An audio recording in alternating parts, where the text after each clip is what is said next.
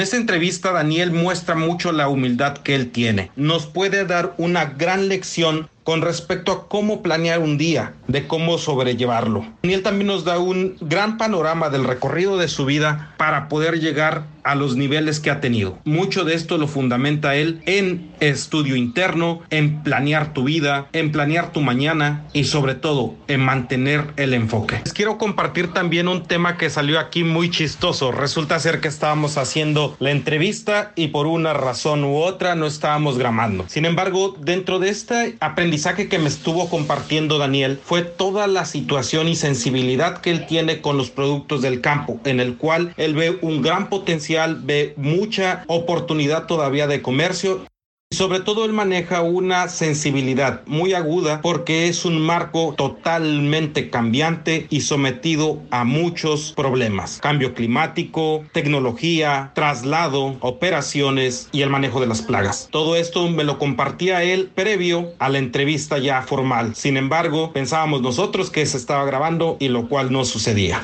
Bueno, continuemos con la entrevista.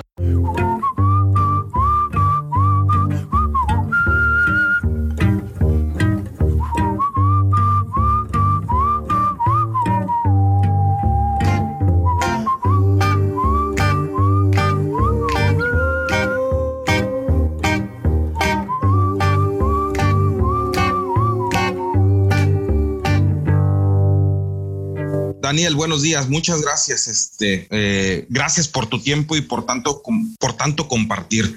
Quisiera que me pudieras decir cómo te, cómo ha sido tu vida enfocada en el campo o cómo estuvo tu acercamiento al campo con los productos de la tierra. Mira, eh, yo no, no, no tengo la perspectiva de productor hasta hace unos años que me volví coach de negocios, pero yo siempre, eh, yo crecí en México, eh, mis padres siempre le dieron mucha importancia a la fruta y verdura y me decían es que comer fruta y verdura es muy bueno para el cuerpo y no sé qué, tal, tal.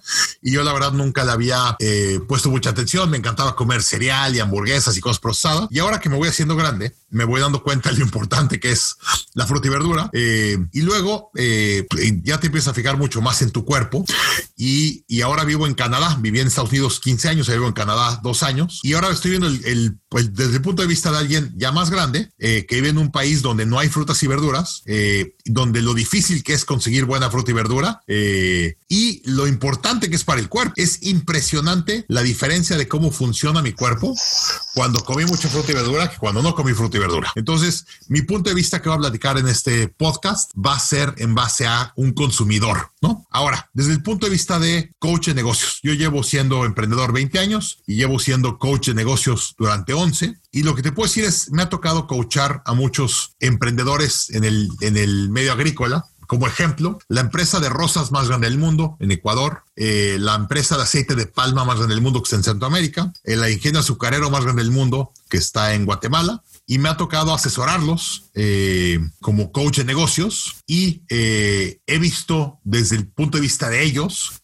lo que realmente ha impactado al agro, lo difícil que es el agro hoy, cómo cambia el mercado eh, constantemente, cómo cambia eh, la producción, cómo cambia los temas del agua, eh, con el calentamiento global, cómo cambia la Tierra. Y ha sido fascinante verlo, ¿no? Desde el punto de vista del productor, de, oye, yo, tú, todo no, pues el agro es un, producto muy poco tecnológico. No, hombre, el agro es súper tecnológico. O sea, realmente los, los buenos agricultores del mundo son altamente tecnológicos y, son altamente eh, productivos, si le quieres llamar. Tienen unas, unas técnicas, unas estrategias impresionantes para poder eh, ser buenos productores y poder producir mucho eh, por hectárea. Ahora, último punto que me gustaría dar como consumidor. Ahora vivo en Canadá. Eh, vivo en Toronto, eh, donde es una, un país muy frío cuando estás abajo de nieve durante seis meses del año, y la importancia que le dan al agro.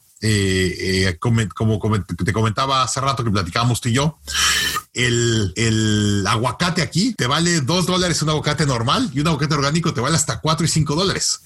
Hoy pagamos más en Canadá por un aguacate que lo que pagamos por un kilo de, de carne. Yo cuando crecí el kilo de carne era lo más caro y la verdura muy barata y ahora te vas dando cuenta que el precio de la de los de las frutas y verduras acaba siendo hasta a veces mucho más caro que la carne.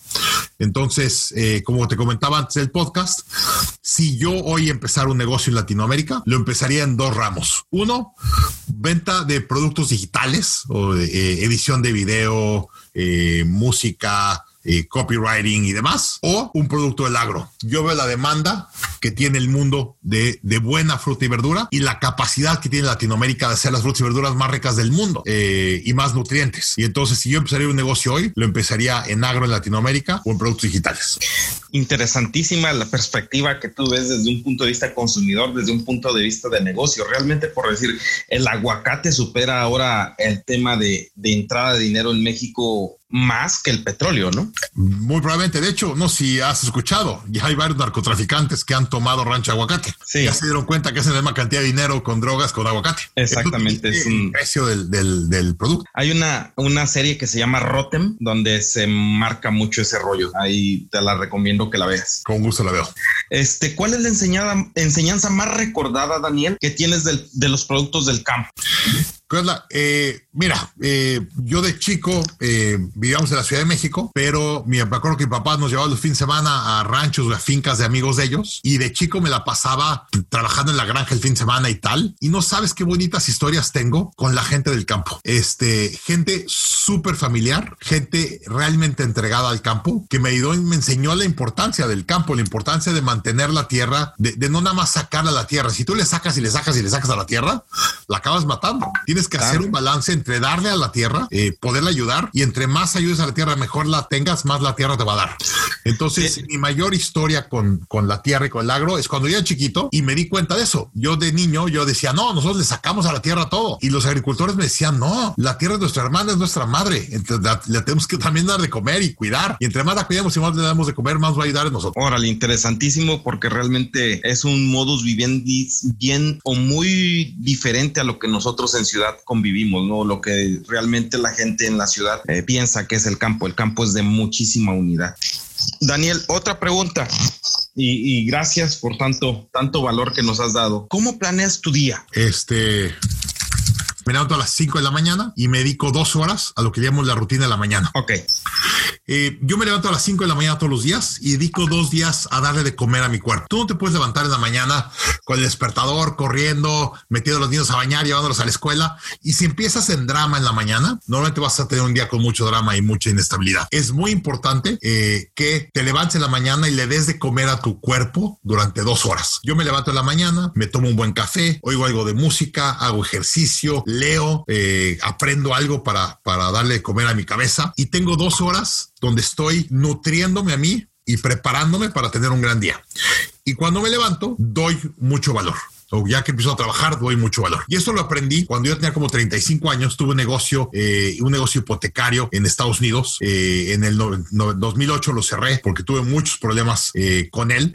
yo tenía un negocio donde financiábamos a puros indocumentados latinos en Estados Unidos. Les prestábamos 90% para comprar su casa. Y ya te imaginarás con la, con la, el problema de la crisis, lo que pasó en, en el 2008 y tuve que cerrar el banco. Y ahí, la verdad, me levanté. Muchos estuve con bastante depresión porque cerré mi negocio, perdí todo mi capital y yo dije, no, es que si quiebra mi negocio o mi negocio fracasa, yo soy un fracasado como persona. Y entonces la verdad la pasé muy mal como emprendedor, como líder y me empecé a levantar a las 2 de la mañana y 3 de la mañana sudando en frío y pasándomela muy mal y de repente me levantaba a las 2 de la mañana y me la pasaba dándome vueltas en la cama o me bajaba al sillón y veía tele y tal y dije, no, me voy a salir a caminar. Yo había subido mucho de peso, traía mucho estrés, mi cuerpo no estaba en buen momento y entonces dije, ¿sabes qué? Me voy a dedicar a levantarme eh, cuando me levante y a salir a hacer ejercicio. Entonces empecé en la mañana, me ponía unos shorts, me ponía unos tenis y salí aunque a caminar. Yo en ese momento no podía correr de lo mal que estaba físicamente y empecé a caminar y poco a poco me empecé a sentir mejor, empecé a respirar más oxígeno, a sentirme mejor, empecé a correr y de hecho acabé corriendo Ironmans después de eso eh, y me di cuenta que esas dos horas en la mañana realmente me cambiaban el día. Si yo tengo buenas dos horas en la mañana, una buena rutina en la mañana, el resto del día normalmente lo tengo espectacular. Si tengo una, una mañana muy ajetreada, con problemas, me levanto corriendo, ya con estrés, normalmente tengo mucho estrés el resto del día. Entonces, para mí es muy importante eh, poderle dar de comer a mi, eh, poderle dar de comer a mi, a mi cabeza, poderle dar de comer eh, a mi cuerpo para estar listo para dar valor después de eso. Interesante. También me imagino que el espíritu es muy importante en ese sentido. Me imagino que meditas o haces algún tipo de Mira, trato, trato de meditar. La realidad es que sí me gustaría meditar. La realidad es que no soy muy bueno. Eh, mi forma de meditar es hacer ejercicio. Ah, Entonces me trato de poner a meditar y, y sí medito 5 y 10 minutos, pero me, pierdo muy rápido. Y entonces lo que he encontrado para mí que es mi mejor meditación es el deporte. Y hago deporte y el deporte me ayuda a meditar y me ayuda a concentrar. Entonces ese es mi proceso. Si he tratado de meditar, he tenido tiempos que he meditado 5 o 10 minutos todas las mañanas y aunque no lo creas, es muy poquito, me ha ayudado muchísimo. Eh, no suficiente, pero, pero sí me ha ayudado mucho. Eh, mi, mi meditación es el deporte. Dicen que por eso el yoga es una meditación en movimiento. Exactamente. 100%. Pues, ¿Cómo, ¿Cómo preparas el o cómo enmarcas más que nada, Daniel, el tema de una producción agrícola que ya me, compartiste o nos has compartido que tienes ya experiencia con eso, con un negocio de alto crecimiento o con un negocio de alto volumen de duración?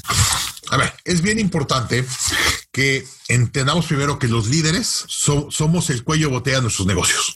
Entonces, si yo dejo de crecer, voy a dejar de crecer mi negocio. La única forma que yo pueda crecer es que yo crezca como persona y eso me va a permitir luego crecer a mi negocio. Yo no puedo pensar crecer y crecer y crecer. Digo, que mi negocio crezca, crezca y crezca que yo me quede chiquito. Tengo que entender que entre más crezca yo como líder, más va a crecer mi negocio. Y entonces, primero que nada, me dedico yo a crecer y a poder eh, llevar mi negocio al siguiente nivel después de eso. Entonces, entre más crezco yo como líder, le permito a mi negocio poder crecer más. Por lo tanto, para mí es crítico que nos enfoquemos nosotros en crecer como líderes. Y, y esto es como en el avión. Cuando subes al avión, lo primero que te dicen es, no te pongas, no le pongas la máscara oxígeno a alguien primero. Póntela tú primero para que tú puedas sobrevivir y no te desmayes y ahora sí puedes ayudar a los demás. Igual pasa en tu compañía. Si tú como persona estás mal, traes sobrepeso, no duermes, va a ser muy difícil que puedas crecer tu negocio. Interesante. Como dices tú, el cuello de botella es un ¿Cómo ha sido o cuál ha sido el libro que más te ha marcado en tu trotar, profesional y trotar de vida, Daniel? Híjole, hay muchos. Este, eh, la realidad es que el que más me ha ayudado a mí ha sido Scaling Up de Bern Harnish, porque yo soy un emprendedor muy poco estructurado, un emprendedor eh, que se me va, digamos, la atención muy rápido y me ayudó Scaling Up a poderme enfocar y llevar a mi equipo enfocado. Mi equipo lo que más se queja conmigo es que les cambio el plan todos los días y les cambio el, el, camino, ¿no? Porque siempre me sale una, un objetivo nuevo o algo diferente y me emociono. Y Scaling Up me ayudó a poder enfocar a mi equipo constantemente y poder llevar todas las prioridades que son importantes para el negocio, claras para todos y que todos lo sigamos. Entonces, el que más me ha impactado a mí fue eh, Scaling Up porque me enseñó a ser director general, me dio herramientas para ser mejor director general. Luego hay otros libros que me han ayudado de la forma personal, como ejemplo, el libro de Padre Rico, Padre Pobre de Kiyosaki, él como persona no me cae muy bien, no me encanta, pero vaya que su libro es bueno. Qué bruto. Me ha enseñado en cómo realmente ir creciendo activos y generando activos en mi vida. Y eso me ha ayudado a mí a tener una mejor estructura financiera personal. Por lo tanto, me ayuda a tener una mejor estructura eh, financiera para mi empresa. Y luego, bueno, ni se diga, Jim Collins, todos los libros de Jim Collins, eh, todos los libros de, este Simon Sinek y demás. Pero a mí en lo personal, el que más me cambió la vida es Scaling Up de Bernhard. Órale, interesante. ¿Y de algún autor latinoamericano? Latinoamericano, eh, mira, uno que me ha ayudado mucho a mí en lo personal, Gonzalo Alonso, eh, que fue director eh, general de Google Latinoamérica, me ha enseñado mucho negocios en Latinoamérica, tecnológicos, porque siempre decimos, no, esto no puede pasar en Latinoamérica, eso pasa en Estados Unidos y en Europa y tal. Y Gonzalo es de los pocos emprendedores en Latinoamérica que le ha entendido a la tecnología desde chico y ha podido ver cómo traer la tecnología del mundo y hacerla e implementarla mejor en Latinoamérica que en otros países. Y por tanto, a Gonzalo le ha aprendido mucho de eso. Perfecto. Eh, siempre es bueno enmarcar a alguien en nuestro ámbito latinoamericano porque realmente eh, a veces no tenemos esa traducción de los negocios en, en, el mundo, en, Latinoamérica. O bueno, esa visión de negocios. Esa visión, exactamente. A ver, Daniel, una compra del campo que te genere curiosidad. Una compra del campo que me genere curiosidad. Eh, Hijo, de vez en cuando me voy topando frutas nuevas.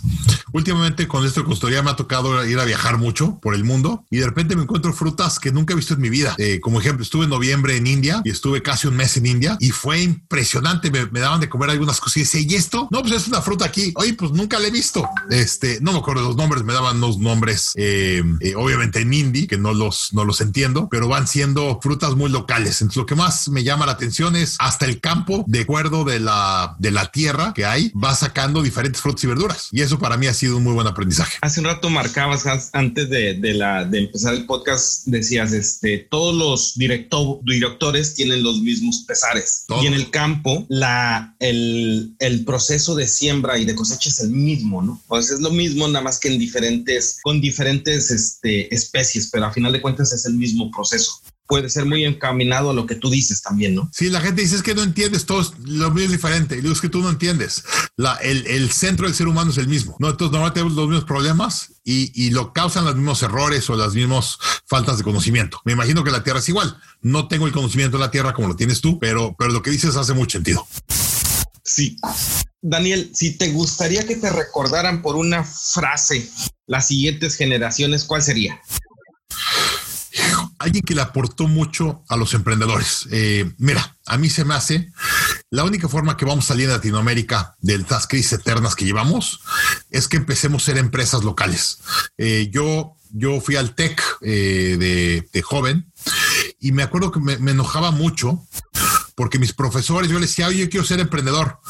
Y me decía, no, no, lo mejor que te puede pasar es que te hagas directivo de alguna empresa japonesa, una planta japonesa aquí en Nuevo León y te va muy bien. Yo le decía, no, yo quiero hacer empresas mexicanas.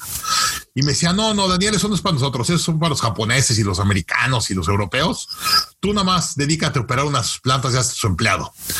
Yo le decía, no, eso nunca va a cambiar, nunca vamos a llegar a los niveles que queremos llegar como latinoamericanos si vemos la manufactura del mundo. Y entonces, para mí, eh, ¿cómo gustaría que me recordaran? Como alguien que ayudó a desarrollar el ecosistema emprendedor y de, empresas de alto impacto en Latinoamérica. Interesantísimo lo que comentas. A final de cuentas, el comercio intralocal es muy grande y a veces poco valorado, ¿no? 100%. 100%. ¿Cuáles son las fortalezas para alcanzar el éxito, mi estimado Daniel? Dijo un control mental muy fuerte, muy fuerte, porque yo que el mayor enemigo de nosotros somos nosotros mismos. Este, y luego aprender de los mejores. El éxito deja huellas. Entonces, busca a la gente más exitosa de tu industria, la gente que lo ha hecho, la gente que lo ha entendido, y luego aprende de ellos junto con una comunidad. Eh, una de las cosas más importantes que he aprendido emprendedor es que yo no tengo todas las herramientas y es muy solitario estar ahí arriba. Y entre más me junto con otros emprendedores exitosos, entre más aprendemos juntos, más fácil implemento y, y mejores resultados doy. Entonces, mi recomendación es aprende los mejores del mundo, el éxito deja huellas, pero de una comunidad de gente como tú pasando por unos problemas para que nos ayudemos a implementar entre nosotros. Como lo de IO. Como IO, como el Club de Líderes, como el MBD. Eh, son puros programas diseñados para emprendedores. Mira, me pasó cuando empecé a ser emprendedor, todos mis amigos se habían empezado a trabajar para otras empresas y de repente me decían, ¿por qué está pasando? No, estoy muy estresado. ¿Por qué? Es que tengo que correr a alguien. Y se me dice, pues córrelo. Y digo, es que no entiendes. O sea, el correr a alguien es bien difícil porque sabes el problema que le vas a causar en su familia, en su vida, y, es muy difícil correrlo. O sea, no, hombre, a mí mi jefe me corre y no le importa, son los hijos de su madre.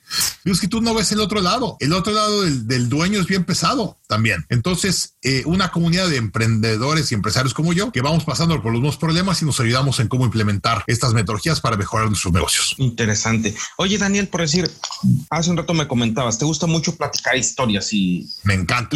Y, realmente, por decir a mí, una, una historia que me gustaría que nos dijeras o algo así, sería, ¿cuál ha sido tu principal aprendizaje de tu fracaso más entrañable que has tenido en tu vida? Mira, eh, mi fracaso más entrañable por mucho fue única, esta empresa hipotecaria que tuve en Austin. Eh, fue muy, muy dura y perdí mucho capital y tal.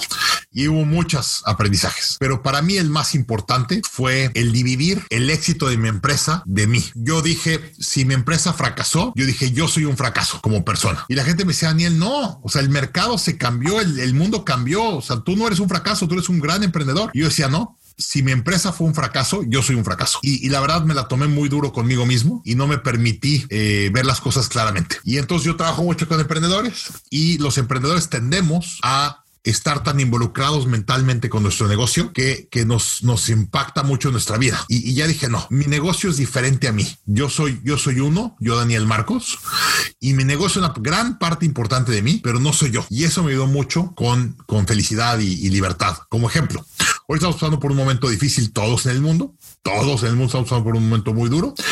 Y en nuestro negocio le estamos pasando menos duro, pero si vieras mi nivel de estrés hoy comparado con la crisis del 2008 es otra, porque estoy tomando, si le quieres ya, por decir de alguna forma, con filosofía, la crisis comparada con antes. Yo antes me hubiera sentido muy mal, yo a estar enojado y gritando y con mucho estrés. Y ahorita digo, oye, espérame. Ya, por cierto, yo le estaba esperando. De hecho, yo le esperaba en 2016. No esperaba lo que le llaman el quantitative easing que ha hecho Estados Unidos, que son todos los, las manipulaciones que ha hecho el gobierno americano del mercado. Y por eso la, la largamos cuatro años más. Pero yo la llevo esperando ya cuatro años. Entonces, cuando llegué, dije, bueno, ya llegó y estoy listo. ¿Qué sigue? ¿No? Entonces, eh, ese es mayor aprendizaje. Si tu empresa fracasa, es tu empresa la que fracasó, no tú. Eh, y, y, no, no asumas que el éxito de esa empresa quiere decir que tú eres exitoso, que también me pasó en la primera. Y dije, no, hombre, mi empresa es un éxito y yo soy un éxito. Y cuando hice la segunda me di cuenta que no. Interesante, muy, muy, muy, muy de vida eso, a final de cuentas, Daniel. Otra, otro tema que me gustaría platicar o que nos contaras es si el día de hoy empezara, empezaran a hacer tu libro de tu vida, ¿cómo, cómo sería la introducción, Dani? Híjole, ¿cómo sería la introducción? El emprendedor que, que, multiplicó otros emprendedores. Así me gustaría que empezara. Órale, qué emoción y qué padre, qué padre sentimiento. ¿Cómo fomentas para enseñar a tu equipo la pasión que tú tienes? Yo creo que eso se, se impregna. Este, eh, yo creo que el, el, estrés es contagioso, pero también liderazgo. Y creo que el, el, eh, el digamos, el, eh, este, este ámbito de cómo ves el mundo, de cómo impactas al mundo, de cómo dejas que el mundo te afecte, creo que también tu equipo lo siente.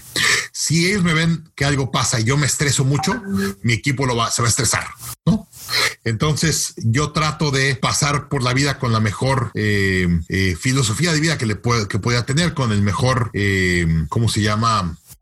el mejor, como, como ganas, ¿no? Como sentimiento del mundo que se puede, para que mi, mi equipo de ahí lo, lo, sienta y lo viva y por lo tanto ellos manejen ese nivel de estrés igual que yo. Yo creo que si yo me estreso, los voy a estresar mucho más a ellos. Yo tengo que poder manejarlo y ellos van a, como me vean a mí, van a actuar ellos. Entonces, en vez de enseñarlo, es actuarlo, ¿no? Como yo actúe, ellos me van a ver actuar y ellos van a actuar así. Eh, a final de cuentas, como, como espejo, ¿no? O sea, si eres entusiasta, el equipo está entusiasta. Si estás con una visión muy sólida, también el equipo. O sea, a final de cuentas, es una, un efecto en espejo, el liderazgo y la pasión. Eh, correctamente. Si ellos me ven apasionado, emocionado, ven que estamos dando resultados, ven como nuestros clientes están y me ven a mí emocionado con esos, ellos se van a emocionar. No sé si te pasa con los niños. Si, si, si tú estás triste y feliz y tal, los niños, aunque, aunque sea algo malo, están felices porque no reaccionan a lo que ven, reaccionan a como tú reaccionaste. Sí, y la energía más contagiosa es la de un niño. Exactamente. Sí. Oye, Daniel, ¿cuál es tu principal filtro para contratar personas? Pasión. Trato de ver pasión por el tema. ¿Qué otro, qué otro, este, filtro tienes aparte de, de, que, de la pasión? mira, si la persona tiene la actitud correcta, si la persona tiene la actitud correcta, le puedes enseñar lo que tú quieras. Si la gente es apasionada y tiene, tiene esas ganas y demás, está muy fácil. ¿Sí me entiendes? Claro. Lo demás lo puedes enseñar. Yo Ok. tengo, tú, tú sabes, en mi equipo tengo muchos millennials, mucho joven recién salido de carrera y la realidad es que son buenísimos porque les vas enseñando lo que tienen que hacer. Pero mientras tengan las ganas y la actitud correcta, sale, sale todo. Ok, eso está muy interesante, como dices tú, o sea, a final de cuentas, que sean algo que puedan moldearse, no algo ya estructurado que no pueda cambiar. Exactamente. ¿Cuál, qué es lo que más te, te distrae, Daniel? Híjole, eh, invitaciones. Eh, entre más, más público eres, más te van invitando a cosas y la verdad es bien difícil decir que no. Este, y la verdad me encanta viajar, me encanta ir a conferencias, me encanta ir a tomar cursos y normalmente acaba siendo eh, muy padre, me divierto mucho, pero me distraigo mucho en mi negocio. Yo cuando estoy en mi oficina, en mi, en mi home office en Toronto, mi negocio camina muchísimo, rapidísimo. Entonces cuando yo estoy aquí, eh, normalmente doy mucho más valor. órale, o sea, a final de cuentas la vida social sí te la te reclama mucho, pero te opones mucho a ello. Este, sí, mira, como sabes, viajo mucho, yo viajo dos semanas al mes, entonces viajo mucho, me distraigo mucho, pero si pudiera estar más en casa y más en mi oficina, podríamos ser mucho más. En este mundo que todo sea así virtual, mucho más. Ahora, entonces, digámosle así que la cuarentena te cayó muy bien. Muy bien, pero no sabes qué bien. Mi empresa está volando ahorita y estamos haciendo un chorrocos porque yo estoy aquí. ¿Cómo podría ser una forma de contribuir al mundo? Y más porque tocando el tema ahí, Daniel, tenemos algo atrasado tú y yo, que te decía que la, el, bueno, tú planteas que el panorama futuro por las generaciones futuras pinta muy bien. Y yo te decía, híjole, pues sí pinta bien, pero para mí el panorama futuro con la situación de vida que tenemos actualmente, para mí creo que no está tan bien. No, este, yo que el mundo nos salimos de balance y, el mundo nos lo está cobrando. Este, y todo lo que está pasando es el mundo muy sabio, eh, regresándonos a balance.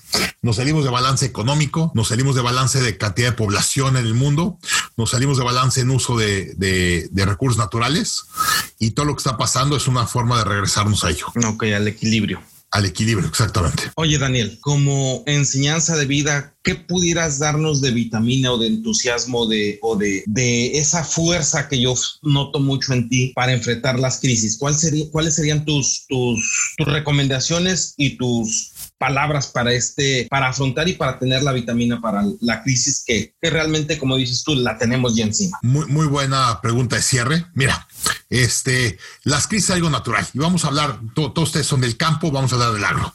¿no? Si tú ves un bosque, un bosque se quema de vez en cuando. Y la gente dice, oh, es que el bosque se quemó.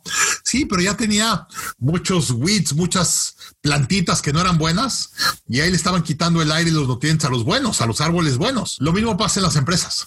En el mercado vamos manteniendo artificialmente a muchas empresas que no deberían de estar aquí. Eh, como tú sabes, hay mucho capital de inversionistas que mantienen empresas malas, que no dan mucho valor y hacen más ruido en el mercado. Entonces, el mercado lo que está haciendo está, se está, está como entrando en fuego, se está quemando el mercado y está limpiando el mercado y dejando oportunidad a las empresas buenas. Entonces, las empresas buenas, las que tienen que estar aquí, van a salir mucho más fortalecidas de este mercado y van a salir con mucho menos ruido y distracciones en el mercado. Mira, como ejemplo, yo hago mucha publicidad en Facebook eh, y hago publicidad en Facebook y de ahí consigo muchos de mis clientes. Mi costo en Facebook estaba carísimo. Me era ya muy difícil hacer dinero en Facebook porque el costo de, de, marketing, de adquisición, había subido mucho. Hoy el costo de marketing se ha caído como 60% o 70%. Y por lo tanto, la gente que tiene buenos negocios está pudiendo volver a, ser rentable otra vez usando marketing digital. Entonces yo creo que esta crisis va a limpiar a las empresas que no sepan dar mucho valor a sus clientes y se mantengan artificialmente. Entonces mi mejor recomendación para ti es ten mucha claridad de cómo le das valor a tus clientes y entre más valor le das a tus clientes más fácil vas a poder mantenerte vivo. Entonces usa este tiempo para realmente dedicarle mucho valor a tus clientes, mucho valor a tu comunidad y vas a regresar mucho más fuerte que el, mercado. Mira, te doy un ejemplo. Nosotros estamos haciendo, tenemos un curso que es cómo eh, sobrepasar esta crisis gratuito. La gente dice, Daniel, tú das cursos y por eso cobras. Sí, pero yo sabía que ahorita lo que mejor tenía que hacer es ayudar a mi comunidad lo mejor posible. Entonces sacamos un curso gratuito para dueños de negocios para cómo sobrevivir esta crisis. 1600 emprendedores tenemos pasando por la, por el programa gratuito. Y la gente dice, Daniel, estás dejando mucho dinero en la calle. No, no, estoy ganando mucho. No, pero dicen, no te están cobrando. Y le digo, no, pero mi labor es ayudar a mi cliente. Mi labor es ayudar a los emprendedores del mundo. ¿Cuántos emprendedores estoy ayudando? 1600 con una clase. Entonces, si tienes claro en lo que haces, y como apoyas al mundo, el mundo te lo va a regresar y te lo va a regresar en creces. Entonces, no te dediques a ver cómo vas a sacarle dinero ahorita al mercado. Dedícate cómo le vas a dar valor al mercado. Y el mercado se va a dar cuenta de eso y te va a regresar ese valor, te lo va a volver a regresar otras cosas después. No te preocupes. Tú, tú dale valor al mundo y el mundo te va a regresar valor. Híjole, qué, qué, qué palabras tan profundas y a final de cuentas tan humanas. Y eso enmarca mucho la gran persona que eres, Daniel. La verdad es que agradezco muchísimo la humildad que tuviste para poder tomar este, esta, esta entrevista. Tú sabes muy bien, vamos empezando. Realmente he aprendido muchísimo de ti, lo cual me, agrade, agrade, me ha sido de mucha ayuda y por lo tanto te quiero dar gracias infinitamente. Para mí tú eres un agrotitán, mi estimado Dani. Muchísimas gracias. Un gran placer conocerte y necesitamos más emprendedores que le use el agro, que realmente lo crezcan. En México tenemos mucha oportunidad, es una gran, gran oportunidad. Y como te comentaba, de mi, de mi, de mi, de mi generación, nadie se fue al agro y estoy tristísimo. Deberíamos tener mucho mayor, más empresarios metiéndose al agro. Creo que lo vamos a empezar a ver cada vez más por, por las oportunidades que vamos a empezar a ver, pero te felicito por haberte metido y hacer tan gran, tan gran labor. Primer podcast que yo que, escucho para el agro en, el, en, en Latinoamérica. Entonces, bienvenido. Felicidades. Te lo agradezco, Dani. Gracias. Mando un fuerte abrazo. Igualmente. Gracias.